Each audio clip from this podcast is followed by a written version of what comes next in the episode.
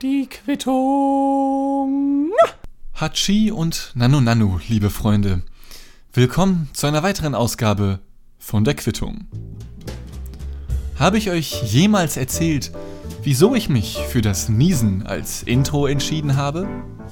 Ich finde ja, dass wir Menschen mehr miteinander teilen sollten. Freude, Empathie, Geld und ebenso natürlich Körperflüssigkeiten.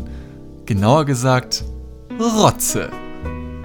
Ich möchte, dass wir Menschen mehr miteinander teilen, weil ich, ja, weil ich wirklich glaube, dass wir dadurch wieder mehr aufeinander zugehen könnten, anstatt uns immerzu nur zu hassen. Das erinnert mich an eine Geschichte, die mir vor Jahren noch als Kind widerfahren ist.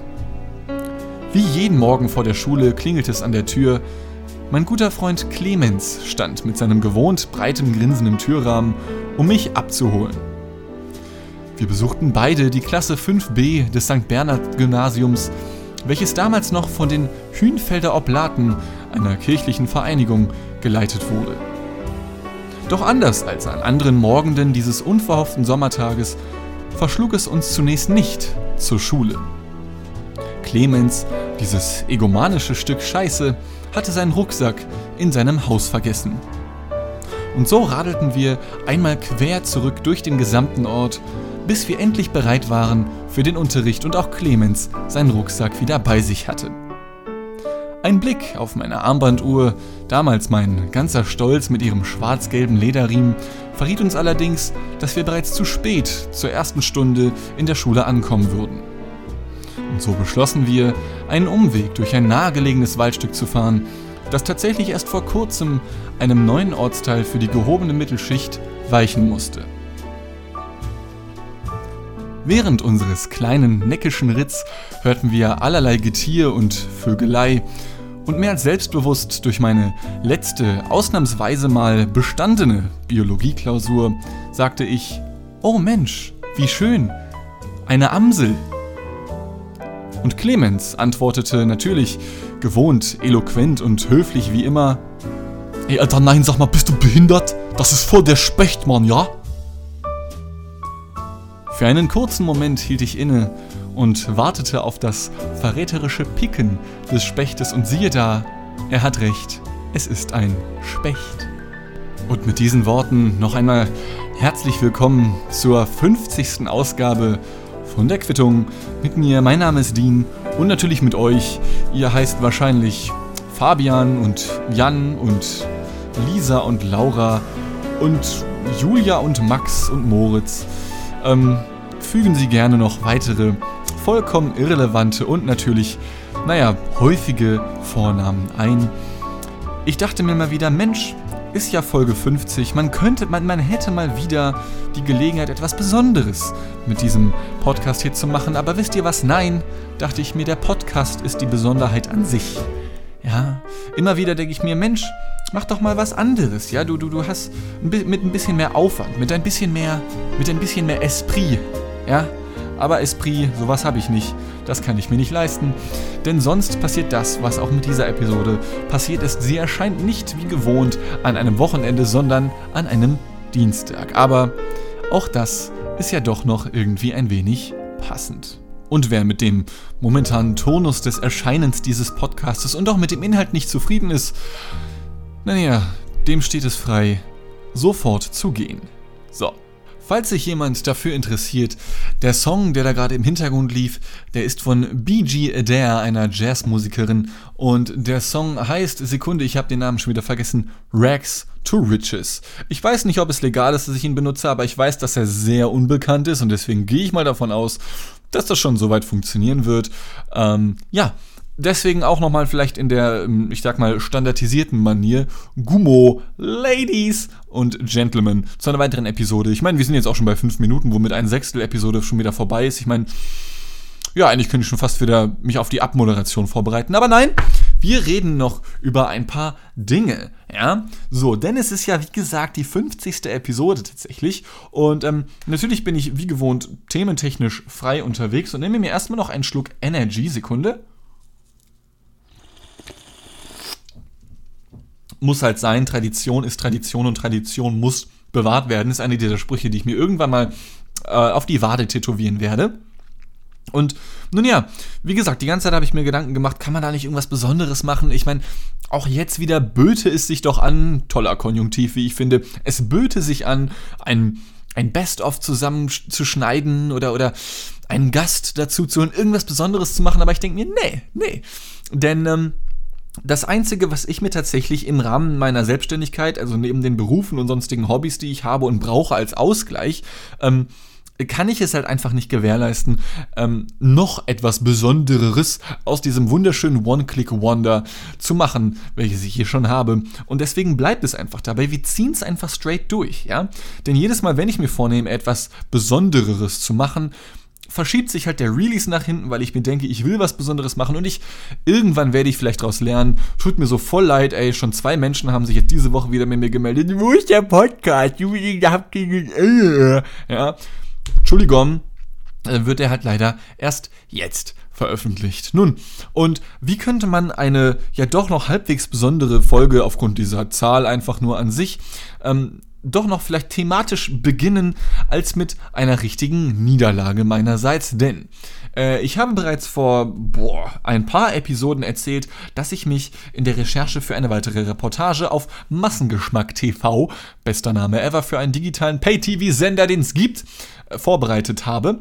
Äh, es geht um eine Reportage über die Stadt Parchim, genauer gesagt es geht um den Flughafen, um den International Airport Schwerin-Parchim. Parchim ist eine Stadt mit 18.000 Einwohnern, liegt in Mecklenburg-Vorpommern, also mitten, mitten in der City, mitten im, also da, da steppt der Bär. Ja. Parchim und Mecklenburg-Vorpommern, das ist einfach das Ticket zur Freiheit. Wenn du da wohnst, hast du einfach, abgesehen von deinem Wohnort, keine anderen Probleme mehr. Ja. So, und nun, wie kommt es dazu, dass ich ein, eine Niederlage erlitten habe und wie kommt es dazu, dass ein International Airport in Parchim landet? Gut, das sind zwei verschiedene Fragen. Ähm, die sind beide nicht besonders schnell zu beantworten, aber ich versuche mich kurz zu fassen, denn wir haben ja nur noch äh, 22 Minuten für diese Episode übrig. Also, erstmal ganz von vorne. Ähm, 1933 war es, dass, also ich glaube, es war, sagen wir einfach, die Nazis. Die Nazis haben damals, als sie an der, an der Macht waren, in Parchim einen Flughafen gebaut. Das, was wir heute als International Airport Schwerin-Parchim kennen. Damals hieß er noch anders, einfach nur Flughafen Parchim. Und er wurde als Militärflughafen vorwiegend oder als Frachtflughafen verwendet, vor allem im Zweiten Weltkrieg natürlich irgendwann, wir wissen es alle, war dann die Nazis doch nicht mehr so an der Macht. Und ähm, wie wir auch hoffentlich wissen, gehörte Mecklenburg-Vorpommern ab den 40ern dann zur DDR. Und dementsprechend wurde auch dieser Flughafen von den Russen übernommen. Und auch die Russen damals in Form der UdSSR, wie der Staat ja damals noch hieß, haben dann diesen Marionettenstaat DDR gehabt und dementsprechend wurde auch der Flughafen Schwerin-Parchim überwiegend als Fracht- und Militärflughafen verwendet. Äh, und zwar bis 1990. Dann kam die Wende und dann wurde der Flughafen privatisiert.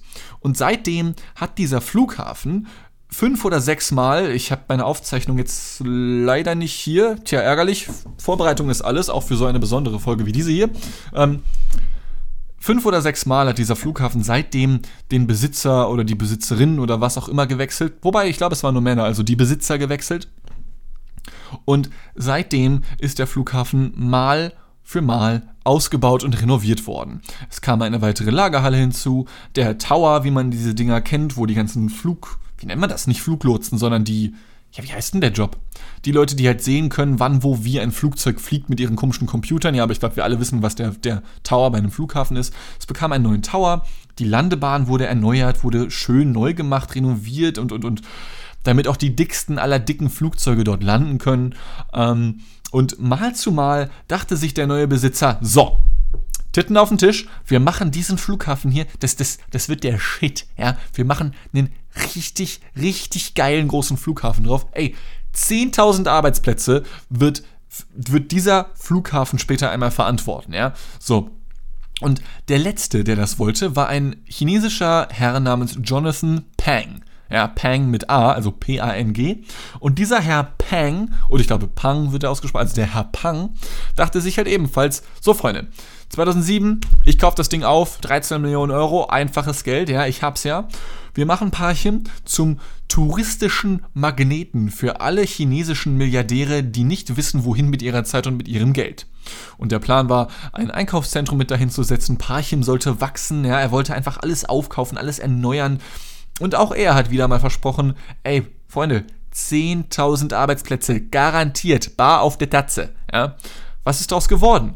Ähm, wir schreiben das Jahr 2020, 13 Jahre nachdem Jonathan Pang diesen Flughafen gekauft hat, ist er flüchtig, denn er hat Schulden, äh, unter anderem hier in Deutschland, denn siehe da, aus dem Flughafen ist nichts geworden. Seit Dezember 2019 ist dieses Ding insolvent und seit 1990, also seit 30 Jahren, obwohl der Flughafen dauerhaft eine Lizenz hatte, also jederzeit können dort oder konnten dort Flugzeuge starten und landen, wie sie wollten, aber es geschah einfach nicht, denn Parchim liegt genau zwischen Hamburg und Berlin, also wirklich. Es liegt genau der, also Hamburg und Berlin wird von der A24 vorwiegend miteinander verbunden. Dafür ist diese Autobahn bekannt. Und so ziemlich genau in der Mitte, also von Hamburg aus, von hier aus ist es ungefähr eine Stunde und von Berlin aus braucht man so eine Stunde 20 bis nach Parchim. Also es ist wirklich ziemlich genau in der Mitte zwischen Hamburg und Berlin. Ähm, Berlin hat bald vielleicht einen großen Flughafen, hat ja aktuell noch zwei eher mittelgroße, möchte man behaupten. Ähm, Hamburg hat den Helmut Schmidt Flughafen, der ist riesig, ja. Parchim braucht keinen Flughafen, das sieht jeder, ja. Und trotzdem kommen immer wieder Leute an und sagen sich, Mensch, Freunde, Parchim, ey, das ist das Ticket zur Freiheit, hier steppt der Bär, ja. Ist einfach geil, ja. Guck dir diese Stadt an und ich habe mir diese Stadt angeguckt und ich meine, die Stadt sieht okay aus, ja. Also es ist halt ein kleines Städtchen, gemütlich irgendwie, aber was, was ist denn das? Das, das? das macht einfach alles keinen Sinn. Das ist der Oberhammer. Und es kommt noch besser, denn bis 2018 hatte dieser Flughafen 25 Angestellte. Ich weiß nicht, was die da gemacht haben. Ähm, was ich herausfinden konnte, ist, dass von 2005 bis 2007 dieser Flughafen äh, dem, Bundesland, äh, dem Bundesland Mecklenburg-Vorpommern gehört hat. Und äh, die haben mir verraten, dass in dieser Zeit einfach pro Jahr ein paar äh, Flüge dort gelandet sind, die sich halt auch wieder nur um, also es war dann ein reiner Frachtflughafen, wenn man so möchte, auch wenn jederzeit nach wie vor Passagiere dort hätten starten und landen dürfen.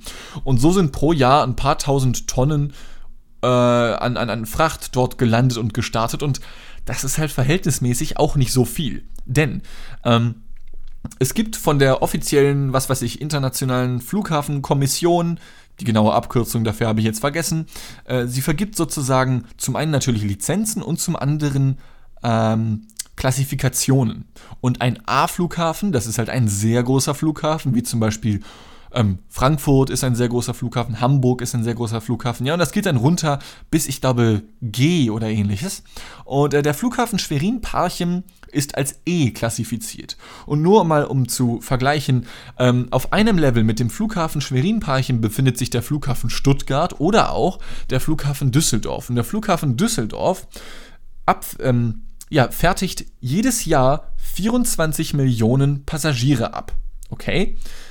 Der Flughafen Schwerin-Parchim hat im Jahr 2017 54 Passagiere abgefertigt. Und ich rede nicht von 54 Millionen, 54.000, 5400, ja, ich rede von 54 Passagieren. Ähm, das ist nicht so viel. Ich meine, es ist immer noch mehr als der Bär, der neue Berliner Flughafen geschafft hat, okay. Ähm, Respekt dafür. Nichtsdestotrotz waren das die letzten Passagierbewegungen, die es gab. Und äh, 2018 ist 25 dieser, äh, nee, beziehungsweise 20 dieser 25 Mitarbeiter ist gekündigt worden und jetzt arbeiten nach wie vor, zumindest offiziell, immer noch fünf Personen dort. Äh, und wie ich bereits erwähnt habe, seit Dezember 2019, also Stand von jetzt aus vor ziemlich genau zwei Monaten, ist dieses Ding dann tatsächlich insolvent gegangen und es befindet sich nun im Besitz des Insolvenzverwalters. Das ist die äh, Kanzlei von der Frau Bettina Schmudde, das darf man so öffentlich sagen, also das kann man auch alles öffentlich einsehen. Und auch mit ihr bzw. ihrer rechten Hand, dem Herrn Kowacek, ähm, äh, mit, mit dem hatte ich Kontakt. Und die sind, wie gesagt, die Besitzer des Flughafens, die organisieren das ganze Ding. Und anscheinend gibt es schon wieder 30 bis 40 Interessenten, die dieses Ding kaufen möchten. Und wisst ihr was? Ich bin kurz davor einzusteigen. Ich sage, Freunde, ich gebe euch einen Euro und ich nehme das Ding. Ja? Ohne Scheiß. Ich meine, gut, ich gebe zu, ich glaube, meine Chancen aus rein ökonomischer und finanzieller Sicht sind eher gering. Ich wüsste auch nicht groß, was ich damit machen sollte. Ich würde wahrscheinlich eine Kartbahn draus machen oder, oder eine Partymeile oder was weiß ich was. Ja, aber doch kein Flughafen. Niemand will diesen Flughafen. Und ähm, wie man, es, wie man es sich auch vorstellen kann, ist dieser Flughafen, obwohl er immer wieder erneuert und renoviert und erweitert wurde vor allem, ich sag mal ein wenig verfallen, weil es ist nicht viel passiert in den letzten Jahren dort, ja. Und ähm, da kommen wir jetzt zu dem Punkt, an dem meine eigene kleine Misere beginnt. Geplant ist, dass die Reportage, wir schreiben momentan den 18.02.2020, geplant ist, dass diese Reportage in genau einer Woche am 25. Februar 2020 erscheint. Und da hat jemand versucht, mich auf Steam anzuschreiben. Bereits Mitte Dezember, also als dieses ganze Insolvenzverfahren gerade erst begonnen hat, habe ich mich mit diversen Leuten in Verbindung gesetzt, habe Leute kennengelernt, habe zwei, drei Interviews klar gemacht, ja. Unter anderem auch mit dem Bürgermeister der Stadt Parchim, ähm, dann noch mit einem Dokumentarfilmer, der diesen Flughafen auch acht Jahre lang zusammen mit Jonathan Pang begleitet hat oder beglitten hat, nee, begleitet hat. Äh, und der soll eventuell sogar noch Kontakt zu diesem Herrn Pang haben. Und der Typ ist ja, wie gesagt, momentan flüchtig. Also der wird hart gesucht. Und ich dachte, hey Mensch, dann bekomme ich ja vielleicht Zugang zu diesem Flughafen, weil Ansage war, ja Mensch, Dean, die Reportage schön und gut, aber der Flughafen soll ja auch gezeigt werden können. Man will einen Schauwert haben, vor allem wenn natürlich diese Reportage auch Bildmaterial beinhalten soll. Und du kannst halt schwer, also man kann auch Reportagen machen, die nur aus Interviews bestehen, aber das ist halt nicht der Anspruch von dem Format Trip auf Massengeschmack TV, bester Name EO West, welches ich eben betreue. Trip lebt halt eben auch davon, ein Trip zu sein. Und zwar nicht nur auf auditiver, sondern auch auf visueller Ebene, okay? Und dementsprechend sollte natürlich dieser Flughafen gezeigt werden. Und zwar in all seiner Leere, in all seiner Melancholie und was noch alles dazugehört. Und ich dachte, das wäre auch sehr, sehr cool. Du hast da einfach diesen riesigen Flughafen, der fast genauso groß ist wie der Flughafen Düsseldorf. Und dann stehen da einfach nur so zwei, drei Leute am Ticketschalter und es passiert nichts. Habe ich, hab ich mir wirklich witzig vorgestellt. Nun ähm, habe ich halt zwei Monate lang mit diversen Leuten in Kontakt gestanden ähm, und auch mit dieser Kanzlei, die sich jetzt halt eben im Besitz dieses Flughafens zumindest vorübergehend befindet, stand ich äh, schon seit ein paar Wochen in Kontakt. Und nun kam dann Ende letzter Woche die Ansage, ja, nee, sorry, Herr Richards, ähm, Sie können da leider nicht drehen, aus Sicherheitsbedenken. Okay, was denn für Sicherheitsbedenken? Nun ja, wir hatten Probleme mit Lost Placern, äh, weil die wollten da immer wieder drauf und denn jetzt mussten wir Sicherheitsleute, Wachmänner dort aufstellen und wir wollen nicht noch mehr Aufmerksamkeit für diesen Flughafen haben. Äh, sie können ja vielleicht von außen filmen, aber nicht von innen und deswegen dürfen sie nicht drauf. Und das war dann, ja, so ein wenig der Todesstoß des Ganzen. Nun ist es zum ersten Mal geschehen, dass aufgrund meiner selbst äh, die Reportage nicht und vor allem das Format Trip nicht äh, fristgerecht erscheinen kann. Das ist ärgerlich, gebe ich zu. Ähm, ähm, das passiert äh, den Dümmsten vielleicht zuerst, keine Ahnung. Kann man mal machen. Ist natürlich nicht geil, vor allem gerade bei dieser Reportage hatte ich tatsächlich sehr viel Bock drauf, weil es einfach so eine absurde Geschichte ist. Aber kann man eben leider nichts machen. Und ich muss doch ganz ehrlich sagen, also ich bin schon ein bisschen meh deswegen, aber ich bin jetzt nicht übel angepisst oder depressiv oder, oder traurig deswegen aber es wurmt mich halt schon dann doch noch ein wenig irgendwie. Ja. aber nun gut, solche Sachen passieren eben, nicht? Kommen wir doch vielleicht zu einer etwas anderen Geschichte, die vielleicht ähnlich absurd, aber naja, zumindest nicht ganz von so einer Misere geprägt ist, vor allem nicht für mich. Okay? Ähm, Reden wir doch mal über Ernährung. Eine Sache, mit der sich so viele Menschen mit sich selbst identifizieren. Ja, du bist, was du isst, frei nach diesem Motto und nach diesem Credo. Leben auch viele Menschen, auch wenn sie es vielleicht nicht tun sollten. Ich kenne Menschen, die fressen und fressen, meine ich wirklich wortwörtlich, fressen jeden Tag irgendwie ein bis zwei Kilogramm Fleisch und empfinden es als Stolz, wenn sie mir erzählen, dass sie, wenn sie auf dem Lokus sitzen und sich einen Klumpen Lehm aus dem Rücken drücken, bereits schon, naja, wie sagt man, präventiv äh, die Klobürste in die Hand nehmen, weil sie genau wissen, wenn die erstmal fertig sind, mit Kacken und mit Arsch abwischen, da bleibt die Hälfte an der Kloschüssel hängen. Und darauf sind Menschen stolz. Und ich meine, okay, das ist wieder jetzt die ganz eigene Definition einer Person des Wortes männlich. Ja, ähm, wir haben erst in der letzten Episode ein wenig über die Toxic Masculinity und, über Männlichkeit gesprochen. Ähm, ich sag mal in puncto Niesen zum Beispiel. Und das wäre jetzt eine neue Sache, die vielleicht dazu gepasst hätte. Ähm, Wie gesagt, ein Stiefonkel meinerseits erzählt mir ganz stolz davon, ja, wenn ich einen abdrücke, na, ich nehme ja auch schon direkt äh, hier Klobis in an, sonst geht das alles gar nicht. ähm, Finde ich nicht geil, aber gut, muss jeder für sich selbst wissen. Ähm, und oft sind auch, ich sage mal, äh, ich, wie, wie, ich sage mal, sehr hardcore-mäßig überzeugte und auch ein Stück weit naiv ignorante, wie ich finde, ganz subjektives Empfinden, Fleischesser, gehören dann dazu, dass sie sich sofort auf den Schwanz getreten fühlen, wenn dann ein Vegetarier, eine Vegetarierin oder sogar ähm, vegane Menschen ankommen und halt irgendwie von ihrem Veganismus erzählen. Und andauernd bekomme ich dann zu hören, ja, wenn die dann immer missionieren wollen. Und das Ding ist, ich habe in meinem Gesamtleben noch nicht einmal mitbekommen, dass eine vegan oder vegetarisch lebende Person tatsächlich versucht hat zu missionieren. Ja?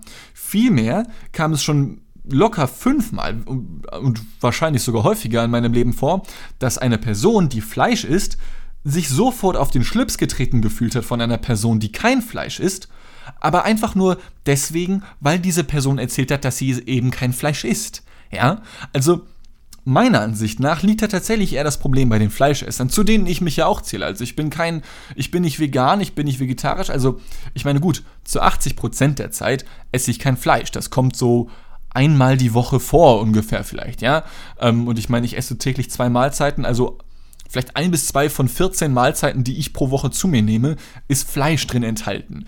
Damit bin ich weder vegan noch vegetarisch. Vegan sowieso nicht. Dafür, ich finde Käse halt ganz geil eigentlich, ja. Ähm, und vegetarisch bin ich natürlich dementsprechend auch nicht. Zumindest halt nicht durchgängig. Es wäre falsch, mich als Vegetarier zu bezeichnen. Ich habe mich mit vielen Leuten darüber unterhalten und tatsächlich gibt es auch für Leute wie mich eine Bezeichnung, wie ich finde, ein Begriff, den man im Alltag eigentlich nicht braucht, sondern höchstens in der Wissenschaft, nämlich Flexitarier. Ich bin ein Flexitarier. Ja, ich finde Flexen an sich schon cool, ähm, aber anscheinend Flexitarier, das sind halt Menschen, die hier und da mal Fleisch essen, aber halt vor allem nicht täglich und nicht besonders regelmäßig zumindest. Wie gesagt, ist ein Wort, was die Welt nicht wirklich braucht, wie ich finde, aber ey, Wissenschaft hat Bock, alles Mögliche zu benennen und dann ist es halt so. Dann bin, dann bin ich halt ein Flexitarier. Ich, ich wurde schon als viel Schlimmeres bezeichnet. Ähm, Arschloch, Stinker, Raoul, ja. Also da ist Flexitarier wirklich ganz weit unten, was, was Beleidigendes angeht. Und ähm, auch dann, wenn ich Fleisch esse, esse ich tatsächlich lediglich zwei Sorten von Fleisch und die eine zählt nicht mehr wirklich dazu. Es ist Fisch ja, ich finde Fisch ganz okay. Hier und da mal so einmal im Monat esse ich Fisch. Und was ich schon noch ein wenig häufiger esse, ist Hühnchen oder Hähnchen oder Geflügel, sagen wir es einfach so. Ja, und das hat allerdings auch einen ganz bestimmten Grund, beziehungsweise es hat mehrere Gründe. Zunächst mal finde ich Rind und Schwein geschmacklich nicht besonders cool. Ich, ich finde es irgendwie nicht geil. Es schmeckt für mich so pur nach fast nichts. Und das, was man meistens dazu isst, ist auch für mich so meh. Also es kann ja, es gibt ja Jägerschnitzel zum Beispiel und wie heißt nochmal die, die progressive Version vom Zigeunerschnitzel? Man darf ja nicht mit Zigeunerschnitzel sagen irgendwie. Ähm, wie, wie heißt denn das dann? Keine Ahnung, Schnitzel mit Zigeunersoße. Nee, ist ja auch falsch. Ich, keine Ahnung, Alter. Aber man weiß, was ich meine, schätze ich, ist. Und nee, Gulaschsoße hieß es. Gu ich, ich war keine Ahnung. Egal. Ähm, ich finde weder Rind noch Schwein wirklich geil. Äh, was noch dazu kommt, und das tue ich aber auch wirklich tatsächlich aus Überzeugung. Rind und Schwein sind halt die beiden Fleischsorten, die, ich sage mal, am schädlichsten sind aus rein ökologisch nachhaltiger Sicht, okay? Ich bin jetzt nicht besonders grün in meinem Verhalten, allerdings ist das eine Sache, also auch wenn ich Rind und Schwein ein bisschen geiler finden würde, würde ich da trotzdem versuchen von abzusehen, weil halt einfach so ein fucking Hamburger von McDonalds oder ein Hamburger Royal TS halt eben 15.000 Liter Wasser verbraucht oder so ein Shit, ja? Und ich meine, jeder weiß mittlerweile, dass 80% des Getreideanbaus für fucking Tiere draufgehen, die dann wiederum von uns Tieren gefressen werden. Und das ist eine Sache, wo ich sage, na okay, da, da muss dann wirklich nicht jeden Tag Fleisch sein. Ähm, aber ich würde trotzdem niemals irgendwie missionieren und sagen, du musst jetzt aber aufhören, Fleisch zu essen, weil weil dafür ist es mir auch irgendwie zu egal, wiederum. Ja? Äh, und der vielleicht wichtigste Grund, warum ich mich dazu entschieden habe, kein Schwein oder Rind zu essen, aber doch noch Hühnchen, ist neben dem Geschmack und der ökologischen Nachhaltigkeit der, dass Hühner für mich im Vergleich zu Rinder als auch Schweinen keine Tiere sind. Ja, das sind Feinde. Okay? Ähm, wenn ich mir so eine Kuh oder ein Schwein vorstelle auf dem Bauern, Bauernhof und sie muhen oder grunzen da und grunzen mich an. Ähm, die kann man streicheln. Die sind, mit denen bin ich cool. Die sind schwerfällig, gleichmütig, ruhig, warm. die kann man, den, den kannst du einen Klaps auf den Hintern geben und, die sind cool damit, ja, alles ist easy. Aber Hühnchen, ja, die, die, die, die sind andauernd aufgedreht. Das sind, das sind einfach nur kleine Nachfahren von Dinosauriern auf Kokain. Ja, nichts anderes ist das. Die kommen dir andauernd hinterhergedackelt, springen um dich rum, machen irgendwelche laut, lauten Geräusche, die dir unfassbar hart auf den Sack gehen, die auch nicht mal wohlklingend sind oder so, ja, sondern so die ganze Zeit, ja. Und dann kommen sie andauernd an mit ihrem Minischnabel und picken dir so in die Hacken, ja. Und ich habe andauernd Albträume davon, wie diese Viecher mir an den Hals wollen, mich zu Tode picken möchten oder mir die Augen auspicken wollen oder sowas, ja. Und wenn ich diesen Viechern in die Augen schaue, dann sehe ich nichts als Tod und Verderben. Wenn ich einer Kuh oder einem Schwein in die Augen schaue, dann sehe ich halt einfach nur Ruhe, Gelassenheit, ja. Aber wenn ich einem Hühnchen in die Augen schaue, dann sehe ich nichts als den blanken Wahnsinn und die Gier und Lust auf Menschenfleisch und die Lust darauf, mich umzubringen. Und deswegen denke ich mir, fuck it, ich fresse diese Tiere vorher auf, bevor die mich auffressen können, okay? Und irgendwann werde ich es geschafft haben, all diese fucking Viecher aufzufressen, damit sie irgendwann nicht mehr existieren. Gut, ich muss gestehen, vor ein paar Jahren ist mir da auch ein kleiner Logikfehler aufgefallen in meiner Argumentation, denn je mehr Hühnchen ich esse, desto höher ist die Nachfrage und desto höher ist dementsprechend das Angebot. Wir leben in einer Wirtschaftswelt, ja, Angebot und Nachfrage beherrschen den Markt. Gut, dann sollte ich natürlich wiederum aufhören, Hühnchen zu essen. Hm, fuck, meine Argumentation funktioniert nicht mehr. Gut, ich hasse sie trotzdem und es ist einfach eine Genugtuung, diese Tiere zu essen. Auch wenn ich, und da kommt auch meine eigene Heuchelei wiederum durch, mh, hm, so glaube ich zumindest, es nicht wirklich machen könnte, so ein Vieh zu killen. Beziehungsweise, ich habe es mir schon sehr oft vorgestellt und an sich bin ich auch ein Fan dieser Eat What You Kill Bewegung, falls man es kennt. Also, ähm, man soll wirklich nur das als Tier essen, was man selbst erjagt hat. Würde ich sehr gerne mal testen, wirklich. Ähm, vielleicht mache ich das irgendwann nochmal. Das Problem ist, dass es halt in Deutschland nicht so einfach ist, weil es hier nicht besonders viel Freiwild gibt, abgesehen von der Band halt eben, ja. Äh, und deswegen ist es halt nicht so einfach, aber es ist halt auch ein bisschen Rausrederei, gebe ich ganz ehrlich zu. Aber irgendwann möchte ich das, glaube ich, testen. Und ich glaube, wenn ich bei einem Tier wirklich am wenigsten Probleme damit hätte, es umzubringen, dann wäre es von allen Tieren, glaube ich, tatsächlich das Hühnchen. Ja. Bleiben wir doch mal noch ein bisschen bei Fleisch, beziehungsweise äh, gehen wir doch noch mal ein bisschen in die Medienwelt. Hier in Hamburg in den U-Bahnen, vielleicht auch in anderen Großstädten, äh, gibt es aktuell eine Werbung.